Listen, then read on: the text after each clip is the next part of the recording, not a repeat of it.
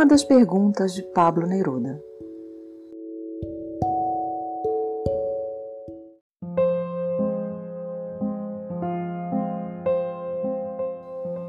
Há algo mais triste no mundo do que um trem parado na chuva?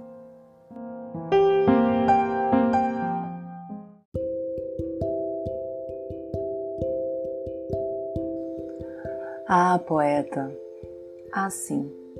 Eu poderia lhe enumerar várias, mas do que adianta medir ou comparar tristezas? De que adianta agora eu lhe responder a essa questão tão diretamente? Do que adiantaria compará-la e deixar de falar da beleza que há na tristeza, naquela tristeza da contemplação das gotas escorrendo na janela desse trem parado, que teve que frenar sua velocidade e mostrar que o tempo, ah, esse tempo soberano, diz que ele não trabalha para nós, mas nós trabalhamos para ele. Alguém que lhe estaria esperando à porta de casa deve estar nesse momento olhando da janela também.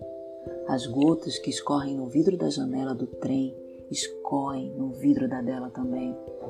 Pense nessa comunhão, na comunhão que a natureza é capaz de nos proporcionar, mesmo que estejamos em posições geográficas bem diferentes. Não seria a mesma chuva que lhe toca, a chuva que toca quem lhe espera? Que venha a tristeza, sinta a tristeza, mergulhe nela e a aconchegue. Sim, precisamos disto, posto que quando ela passar, pois toda chuva e toda tristeza uma hora passam, a alegria do reencontro será um bálsamo.